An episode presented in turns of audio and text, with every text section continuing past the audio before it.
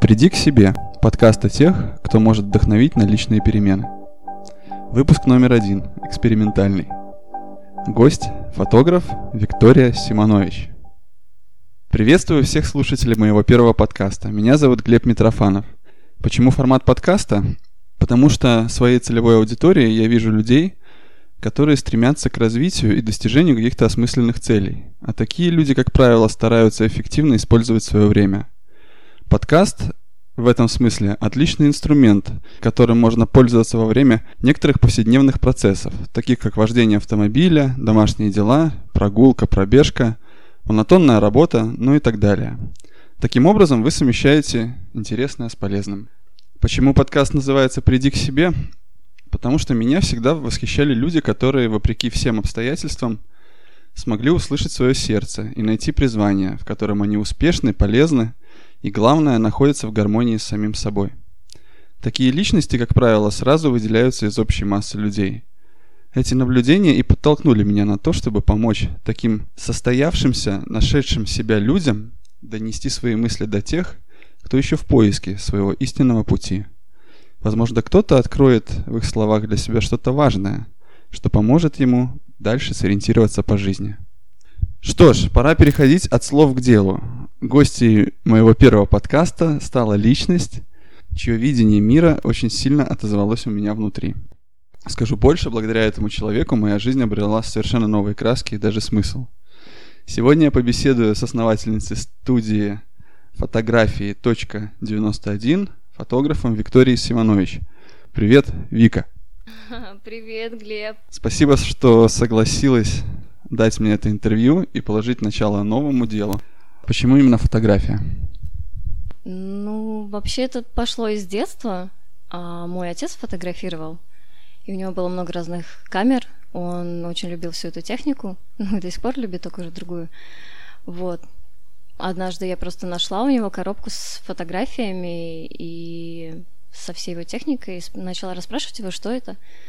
И он мне стал показывать э, фотографии мамы, молодой, и когда она была беременна моим братом, тогда, наверное, во мне что-то зажглось, на меня такое впечатление произвела эта фотография, потому что я никогда не видела своими глазами маму такой.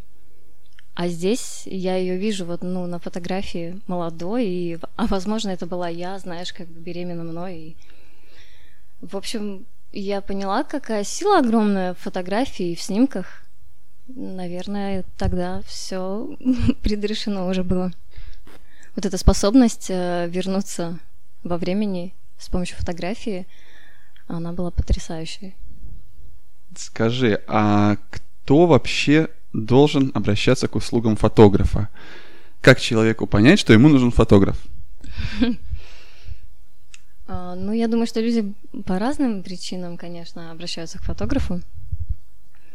Но в моем случае, вот если человек хочет именно ко мне обратиться, то я думаю, такие люди, они смотрят на мои снимки, возможно, на людей, которые оставляют комментарии и после моих фотосессий, и я думаю, что они хотят прикоснуться к чему-то очень интересному, загадочному и к тому, что, возможно, поможет им посмотреть на себя с другой стороны. Возможно, они все знают свои эти загадки, но вот так вот визуализировать их и показать многим потом с помощью фотографии. Вот это, наверное, очень прикольное чувство. В общем, фотографию можно назвать определенным ключом к самому себе, который ты изготавливаешь для людей. Да, круто сказал. Именно так. Хорошо, а как не ошибиться в выборе фотографа? Как понять, э, исследуя рынок услуг в этой сфере, кто оказывает услугу соответствующую своей цене, а на что лучше не подписываться? То есть на какие критерии при выборе фотографа э, стоит опираться, что оценивать? Ну, во-первых, фотограф должен, ну вот, откликаться в тебе. То есть тебе да, должны нравиться его работы, и они должны, наверное, как-то соответствовать твоему какому-то внутреннему ощущению. Ну, если ты смотришь на снимки, и они тебе ничего не вызывают, то не стоит идти к такому фотографу. Если ты смотришь и ты видишь, понимаешь, читаешь то, что фотограф хочет сказать в этом снимке. И этот снимок, чей бы он ни был, другого человека или игрушки или пейзаж, если он прям отражается в тебе, и ты как будто бы приписываешь описание этому снимку э, свое внутреннее, то вот такому фотографу и нужно идти. Ну, опять-таки, смотря какие цели у, фото... ну, у человека, который идет к фотографу, потому что цели могут быть разные. Скажи, а если оказаться по эту сторону камеры, если ты сам новичок, который хочет начать э, уметь э, ловить красивые моменты в жизни, хочу стать фотографом, с чего мне лучше начать, на что обратить внимание, чтобы начать первые, делать первые хорошие снимки? Ну, все ошибочно считают, что нужно начать с хорошей камеры, и хорошая камера, техника, объектив тебе помогут делать шедевральные кадры. Но практика показывает совсем иное. И я начинала с очень простой камеры, снимала на нее, и это была мыльница обычная, но то, как я видела кадр и делала эти снимки, то бишь нужно просто услышать себя и слышать себя, и не отходить от себя, и снимать то, что тебе нравится снимать. И даже если люди, возможно, находят это не совсем красивым, а, возможно, даже немножко уродливым, то наверное, все равно стоит продолжать это делать. Потому что то, в чё, что сначала люди не понимают, и то, что их пугает, потом они все равно к этому тянутся. Вот. Только им нужно это правильно преподнести. Поэтому нужно не потерять свое видение как я могу для себя подытожить, самое главное раз, именно разглядеть такой внутренний источник видения мира в себе, который рвется через тебя, и тебе просто необходим хоть какой-то инструмент, через который этому источнику, этому видению ты можешь придать форму. Да, абсолютно, абсолютно правильно. Вообще мне нравится, как ты говоришь. Как ты считаешь, э, насколько важным в наше время является получение высшего образования? Я думаю, оно переоценено. Мне сложно, знаешь, ответить на этот вопрос, потому что в моем случае высшее образование мне помогло и дало мне много чего, но я выбрала правильно профессию, и я выбрала графический дизайн, а, ну, то бишь графический дизайн, он очень способствует мне получению хорошего кадра потому что ту теорию, которую я получила там, она, я сейчас ее применяю на практике. А, ну, в общем, я понял, что если выбор высшего образования происходит осознанно, когда ты уже точно знаешь, к чему тебя тянет, тогда это полезный инструмент. Но согласна ли ты, что зачастую у нас в обществе происходит именно так, что а человек идет за образованием, совершенно не отдавая себе отчет в том, чего он хочет от жизни. Да, конечно, и это большинство молодых людей так делают. Просто после школы нужно решить, вот куда ты хочешь пойти. Не то, что куда ты хочешь, куда ты пойдешь учиться, почему-то так сложно в обществе, что прям вот после там 9 или 12 класса все нужно точно уже знать, чего ты хочешь, что ты хочешь вообще делать в этой жизни, и пойти учиться. Но большинство не знают этого, и они делают ложный выбор, делают выбор, который им навязало общество или родители. Скажешь ли ты, что лучше после школы, не имея четкого представления о том, с чем ты хочешь связать свое будущее, лучше ли пойти работать и параллельно заниматься поиском себя? Стоит ли отложить обучение, пока ты не осознаешь, чего ты хочешь на самом деле? Мое мнение, конечно же, стоит отложить. Если ты не знаешь, чего ты хочешь, что ты хочешь делать, чем ты хочешь заниматься, и ты пойдешь, потратишь эти четыре года на абсолютно то, что тебя не интересует, причем ты будешь себя убеждать, что тебя это интересует, потому что ты тратишь на это свое время, и в большинстве случаев ты тратишь на это большие деньги, и ты будешь себя максимально убеждать в том, что тебе это нравится, потому что ты не пожалеешь себя, просто не позволишь себе эту слабость. И потом, после этого, ты еще больше запутаешься. И прийти к себе и к той самой профессии будет гораздо сложнее после этого. Поэтому лучше посидеть, лучше чем-то позаниматься, поработать в какой-то сфере, возможно, которая кажется тебе близкой, и ну, ты все поймешь, надо тебе это или нет. И это приведет тебя к себе, и тогда уже можно идти учиться, если есть такая необходимость. А что делать, если к себе прийти не получается довольно долгое время. Если ты уже подбираешься к такому рубежу, когда вроде бы надо и семью кормить, и как-то существовать, и думать о будущем, а ты все еще не определился. еще образование получать и так далее. То есть насколько долго можно вести этот поиск, и когда его уже стоит прекратить и остановиться хоть на чем-нибудь? Остановиться хоть на чем-нибудь и при этом не быть счастливым. Если обеспеченность это то, что делает тебя счастливым, то ты можешь остановиться и сразу после 12 класса и пойти на самую, казалось бы, престижную работу, профессию учиться. Когда ты уже чувствуешь, что ты зависишь от кого-то, и кто-то от тебя зависит, и ты понимаешь, что ты не можешь себе позволить такую роскошь, как поиск себя. То есть может, могут ли быть такие условия, когда человек ставит крест на своей судьбе и просто делает что-то, что приносит ему деньги и больше не ищет себя? Ну, конечно, и так большинство живет людей. Они не ищут себя вообще. И очень важно, какой вообще от кого ты зависишь, зависишь и что это за люди рядом с тобой. Если эти люди принимают твои поиски, то все будет совсем иначе, то а если они не принимают, то, возможно, нужно бежать от таких людей. Может быть, это не твои люди. Очень важно, кто с тобой рядом. Если этот человек, он готов вместе с тобой идти на эти перемены, дойти до этого момента, и если он желает тебе того, чтобы ты пришел к себе, то нужно идти и вообще не останавливаться, конечно. И да, будет страшно потерять что-то, ответственность, но нужно все равно идти. Интересно, какие люди в твоей жизни были рядом, какие из них мешали твоему выбору, какие из них, наоборот, тебя поддерживали и помогли прийти к текущему моменту? Ну, сказать так, что прям кто-то мне сильно очень мешал, наверное, таких людей у меня не было в жизни. А мои родители, они никогда не давили на меня, не навязывали мне какое-то мнение общества, куда мне нужно идти учиться и чем мне заниматься, а чем нет.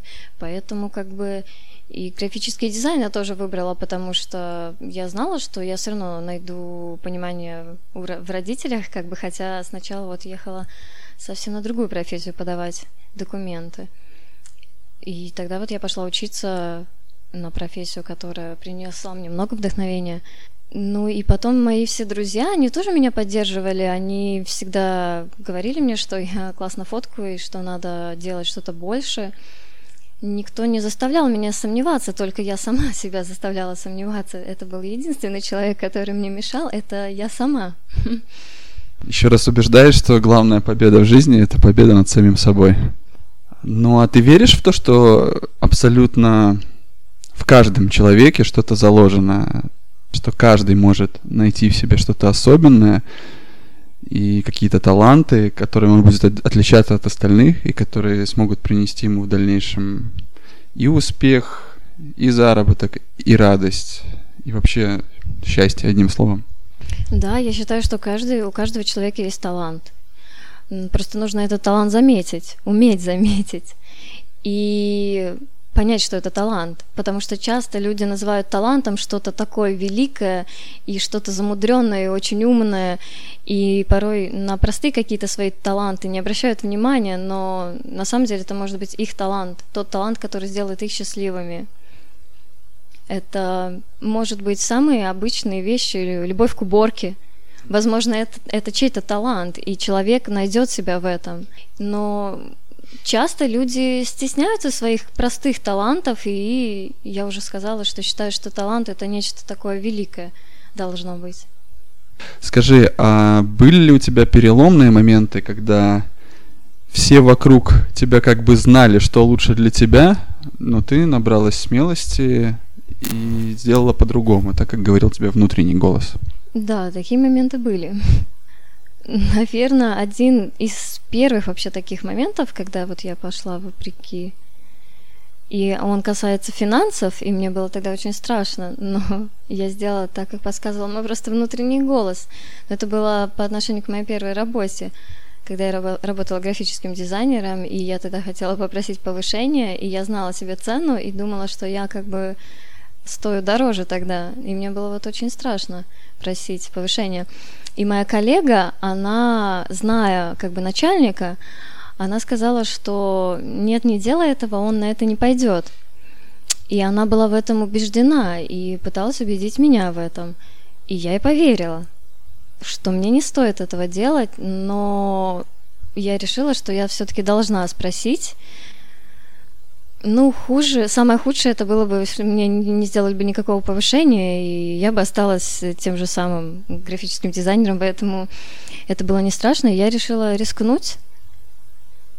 И рискнула, попросила, и в итоге мне подняли, э, я попросила на одну сумму, а мне подняли на большую сумму, и сказали, что я как бы молодой специалист, и молодых специалистов нужно удерживать хороших, и подняли вот мне даже больше. Ну, то бишь, это было круто. А что сделала коллега ваша после этого случая, когда узнала?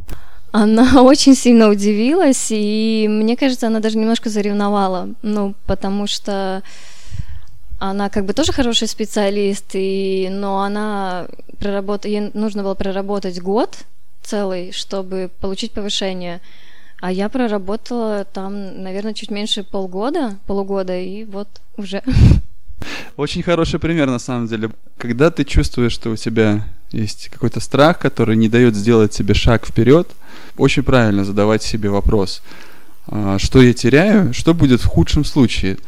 Так, скажи, а помнишь ли ты свою первую оплаченную фотосессию, за которую ты уже осмелилась взять деньги, и какие были тогда мысли и эмоции у тебя?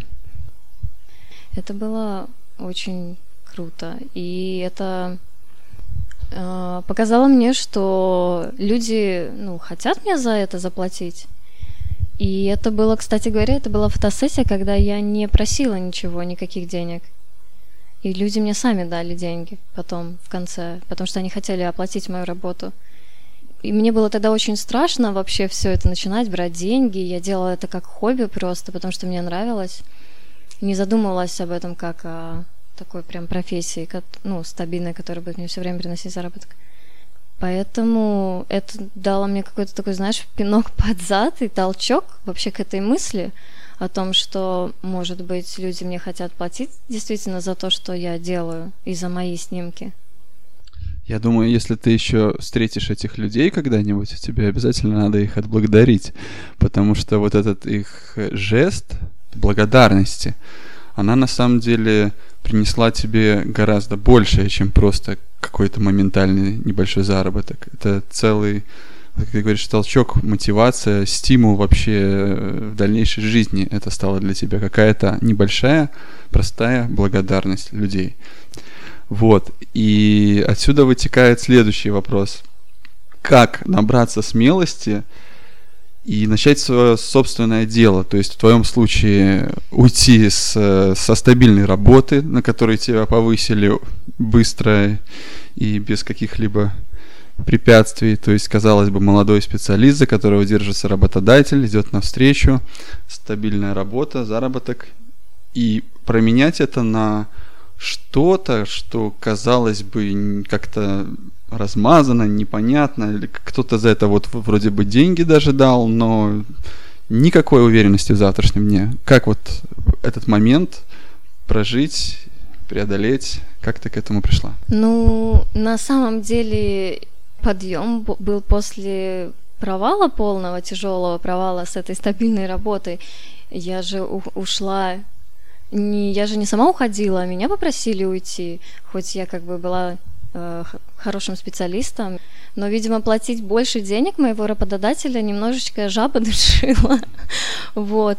И он искал э, человека, который будет уже такого возраста, который ну, не будет просить что ли больше, у которого нету столько амбиций, вот, и потенциала, куда расти, и поэтому мой работодатель, он предпочел специалиста дешевле и другого уровня, и, наверное, понимал, на какие он жертвы идет, но он сделал свой выбор в пользу меньшей зарплаты специалисту.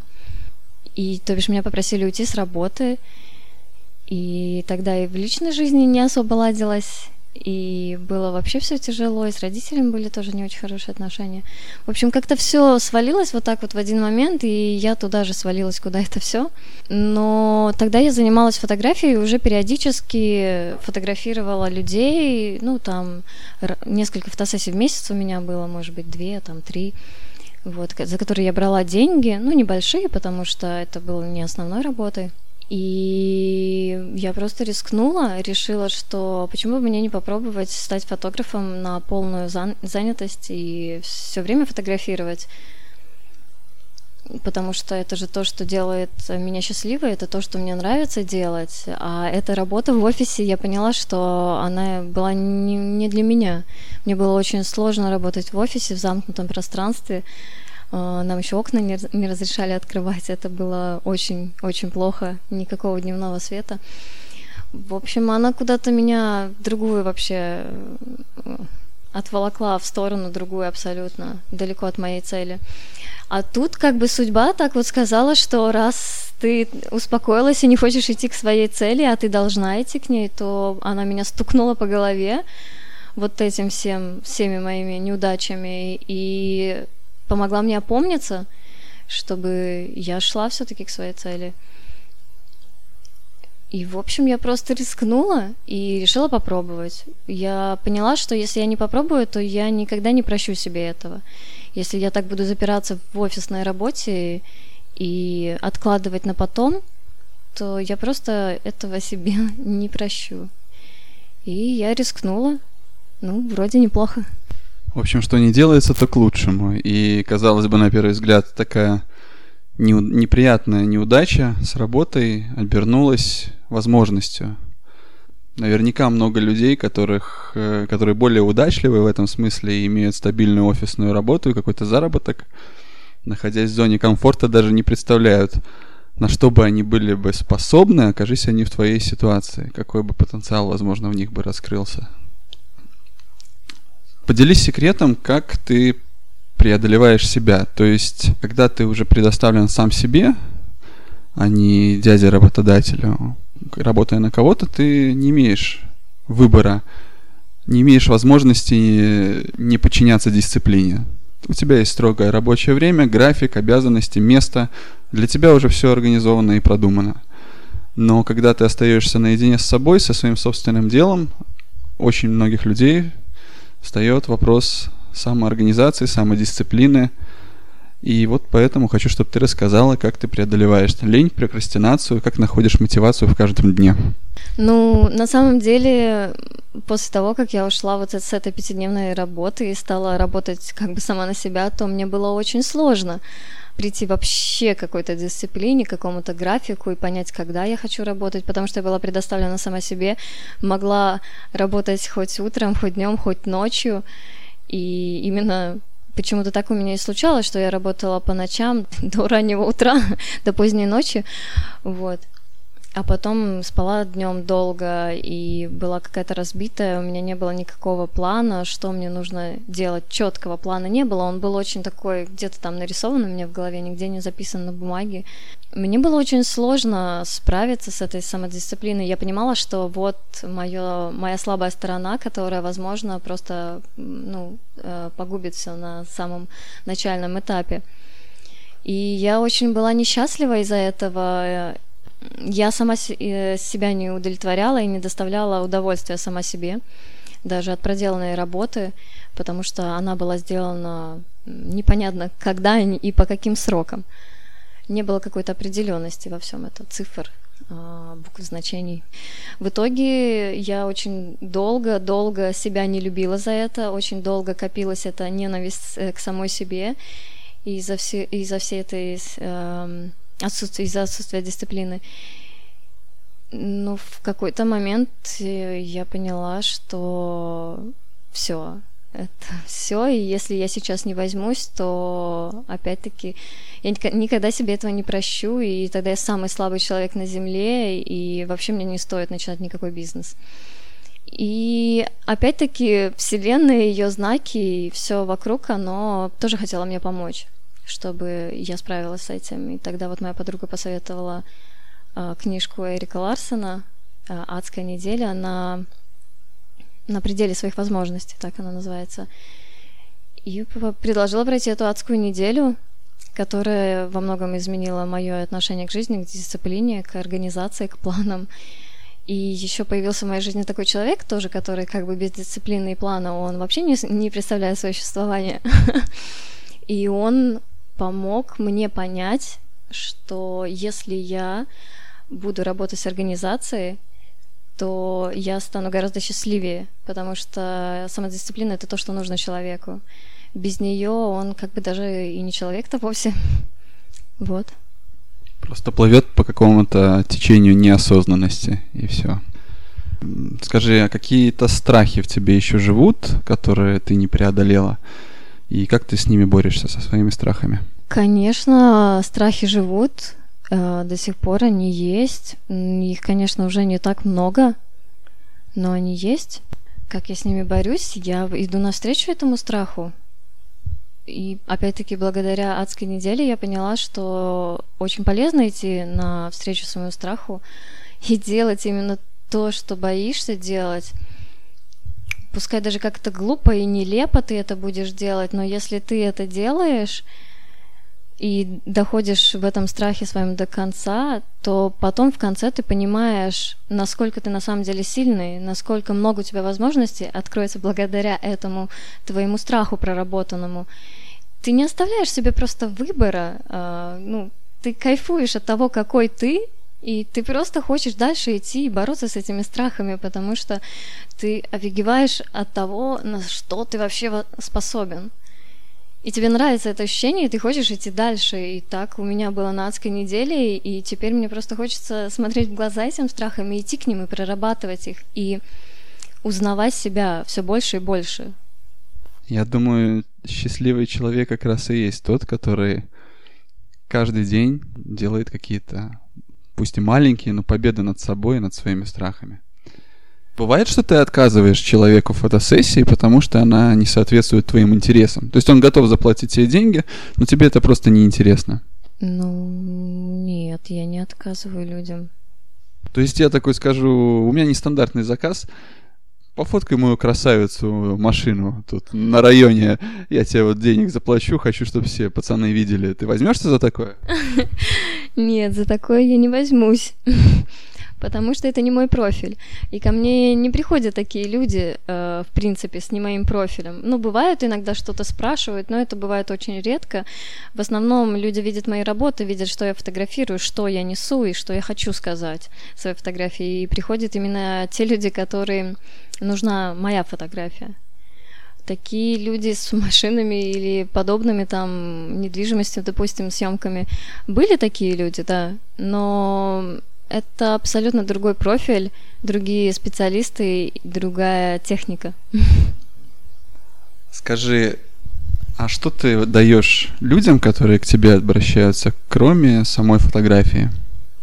Кроме фотографии, я им даю общение. Общение и возможность э, быть такой, возможно, которой они себя видят в зеркале, когда, ну, я имею в виду девушек, когда они находятся, находятся один на один с собой.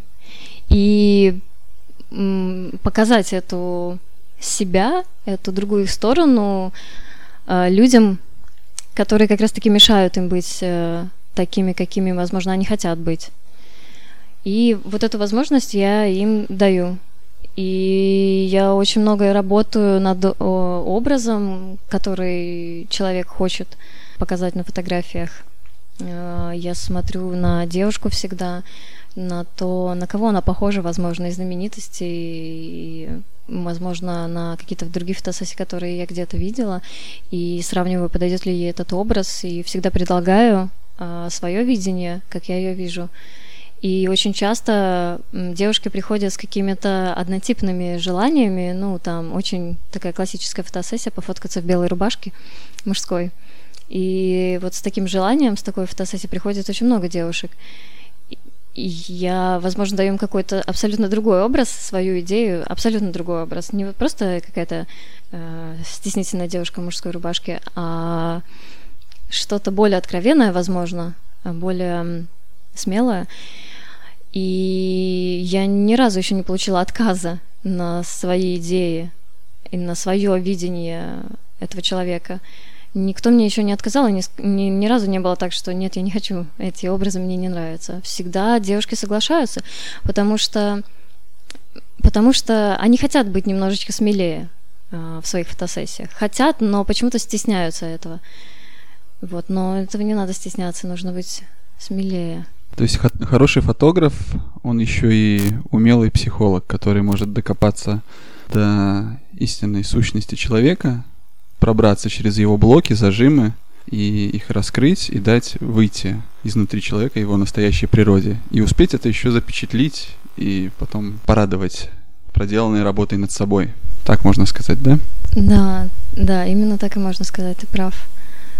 А, хороший фотограф это действительно, действительно психолог, потому что за короткое время ты должен человеку стать другом, ты должен э, расположить себе человека за очень короткое время.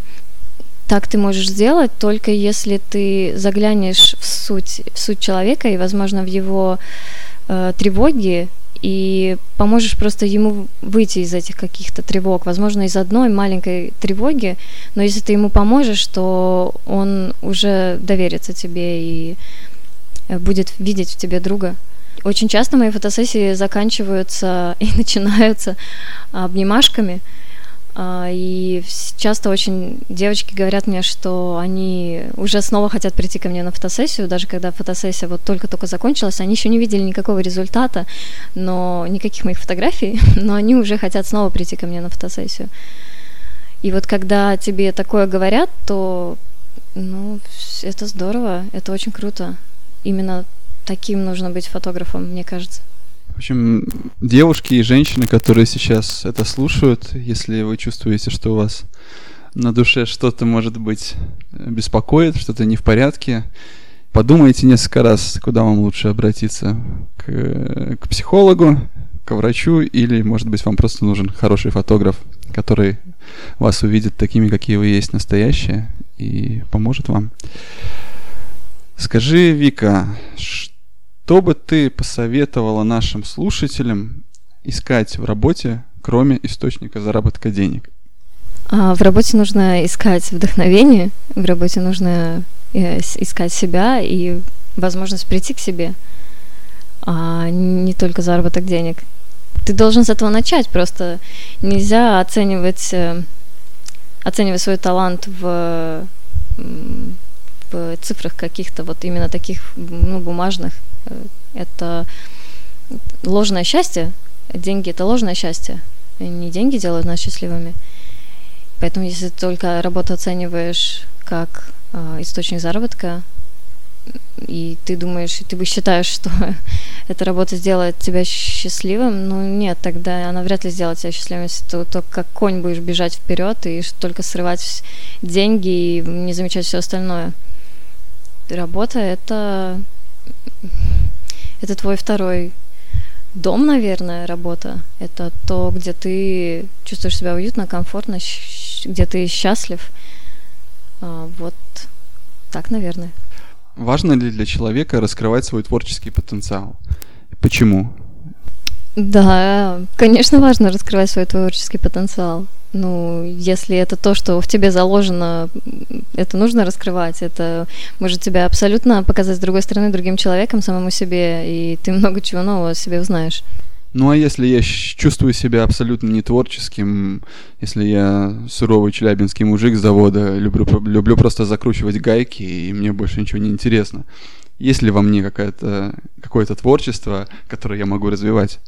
Конечно, творчество это же не всегда связано с искусством. Творчество, и это может быть и в закручивании гайках тоже творчество. Возможно, он так классно закручивает гайки, как никто другой не закручивает. Или он так правильно может подобрать гайку, как никто другой. И его талант именно в этом. Это же тоже талант. Вернемся немножко к тебе и твоему творчеству, к фотографии. Скажи, пожалуйста, что у тебя сейчас в ближайших планах, о каких проектах и целях на будущее ты сейчас думаешь? Планы на будущее, на самом деле их очень много, и они все такие крутые, что хочется за все сразу взяться и все сразу провернуть и сделать. А, для меня открылся новый, новое направление фотографии, скажем, даже не то чтобы направление, а, наверное, новая какая-то психология и философия фотографии. Я хочу фотографировать материнство, показывать его так, как я его вижу, а, потому что мне кажется, мое видение, оно немножечко, может быть, отличается от видения других. И я уверена, что мои зрители, кто будет смотреть мои фотографии, они поймут меня в моем видении. И я сейчас работаю в этом направлении, готовлю то, что покажу людям, э, и надеюсь увидеть в них отклик. То есть это включает в себя и период беременности, и какой-то период э, после родов. Какое, какая категория людей подходит под этот формат фотосессии материнства? Ага, ну, на данном этапе я вижу, что это будут э, женщины, которые в положении, которые будущие мамы, которые вот-вот готовятся стать мамами и женщины, которые стали мамами вот в ближайшие несколько лет, это года до пяти, наверное, вот этот вот промежуток. Потому что, мне кажется, именно в этот момент происходят все самые главные перемены женщиной. Тогда, когда она носит ребенка, это много что меняет в ее э, осознании самой себя и ощущении самой себя она пересматривает, я думаю, очень много свои, свои возможности и свое предназначение вообще в этой жизни. Это сильно меняет. Мне кажется, что беременность сильно меняет э, женщину, девушку. Меня интересует женщина, потому что она приобретает особую форму во время беременности. И я вижу в этой форме истинную красоту и истину женщины. А после, вот от одного до пяти, тут женщина просто понимает всю свою силу, и вообще родители понимают всю свою силу в том, какая возможность им дана воспитать нового человека, как это можно сделать, как это кардинально меняет жизнь и отношение к себе, и отношение к жизни. И вот это вот изменение, оно отражается прямо в глазах всех девушек. Мне кажется, выйдя из роддома уже все меняется. И вот это вот их ощущение, мне хочется его передать на фотографии. Поэтому пока меня интересует этот промежуток. Но я уверена, что я потом возьму и больше, и это будет э, материнство именно как все, э, все это воспитание родителей, вот все это будет меня интересовать. Уже интересует, но фотографии именно чуть-чуть позже я это все покажу. Я думаю, что такая тема, как материнство, просто обречена на успех, особенно если тебе действительно есть это видение этого момента, этого волшебного момента, потому что я думаю, каждая женщина подсознательно понимает свою основную миссию, которую она несет на этой земле, и уметь через твои фотографии убедиться в том, насколько ты сильная, насколько ты способна эту миссию воплотить в жизнь, создать жизнь, это очень дорогого стоит, и это придает еще больших сил, уверенности в себе, и как следствие это даже делает элементарно счастливее твоего ребенка, у которого есть счастливая мать, которая знает, что она действительно заслужила это счастье. Счастлива, то и мужчина будет счастлив, а значит, и ребенка, и папа, и мама счастливы. И, конечно же, это будет влиять на ребенка очень сильно. Это, это любовь, это счастье. И это отличный ответ на вопрос, что кроме фотографии ты даешь людям. Спасибо. А теперь э, я перейду к такой заключительной стадии. Постараемся провести с тобой блиц-опрос. Я буду задавать вопросы, на которые я не жду очень развернутых ответов. Кто или что тебя вдохновляет? Это могут быть книги, фильмы, музыканты, деятели искусства и вообще что угодно. А, меня вдохновляют э, художники, а именно эпохи Ренессанса, э, фотографии, что именно касается данного этапа. И меня вдохновляют фильмы, э, красиво снятые фильмы, очень тоже сильно вдохновляют. И меня вдохновляют книги, которые я читаю, и люди, которые вокруг меня. Это все меня вдохновляет очень сильно. Веришь ли ты в чудеса? Да, я верю в чудеса. Они каждый день происходят со мной, эти чудеса. И мне кажется, я такое вот живое доказательство, что чудеса существуют. Я думаю, чудеса могут происходить в жизни любого человека, но не, не каждый человек способен их просто видеть и замечать. Скажи, если бы ты встретила Вику из 2009-го, что бы она тебе сказала? Я не знаю, что бы она мне сказала, но я бы ей очень многое сказала. Я бы ей объяснила, как нужно жить. Скажи, какой увидят Землю наши внуки? Тут напрашивается прям плоской. Что бы ты сделала, имея безграничную власть? Мир. Мир во всем мире. Именно так. И чтобы люди фотографировали, а не воевали. Какой вопрос нужно задавать самому себе? Что самое страшное может со мной произойти в той или иной ситуации? Что я потеряю? Туда ли я иду? И делает ли это меня счастливым? Вот прям то, что я сейчас делаю. Ну и последний вопрос, такой изи. А, в чем, по-твоему, смысл жизни? Изи. Смысл жизни в развитии. Большое спасибо за интересные и содержательные ответы, Вика. Теперь я дам тебе возможность сообщить нашим слушателям, где и как тебя можно найти в случае, если они захотят обратиться к тебе за услугой, за советом или просто познакомиться поближе с такой интересной девушкой. Ты можешь оставить также какие-то свои недосказанные пожелания всем слушателям. Да, спасибо большое. Мне меня найти можно в Инстаграме, так и набирайте точка 91. Я всегда отвечаю там и нахожу время всегда для вас. И также меня можно найти на Фейсбуке, тоже точка 91. А, там я появляюсь реже, так что если хотите со мной пообщаться более активно, пишите мне в Инстаграме. То, что я бы хотела сказать слушателям, это иногда давайте себе такую возможность э, побыть наедине с самим собой, вот прям одному, куда-то, возможно, уехать и отставить всех своих близких и родных. И просто побыть одному и услышать себя, услышать то, что вы сами себе говорите. Потому что в вас все вопросы и в вас все ответы. Только вы сами можете ответить на все самые а, глубокие вопросы. Замечательные слова. На этом выпуск моего первого подкаста подходит к концу. Напомню, что с нами была фотограф Виктория Симонович. Благодарю всех, кто дослушал выпуск до конца, и буду очень признателен тем, кто сможет дать какую-то обратную связь по поводу того, что вы об этом думаете. Это даст мне понимание того, стоит ли мне продолжать искать интересных людей, которым можно задавать вопросы. И надеюсь, что каждый из вас получил что-то полезное и интересное для себя в услышанном. Спасибо за внимание.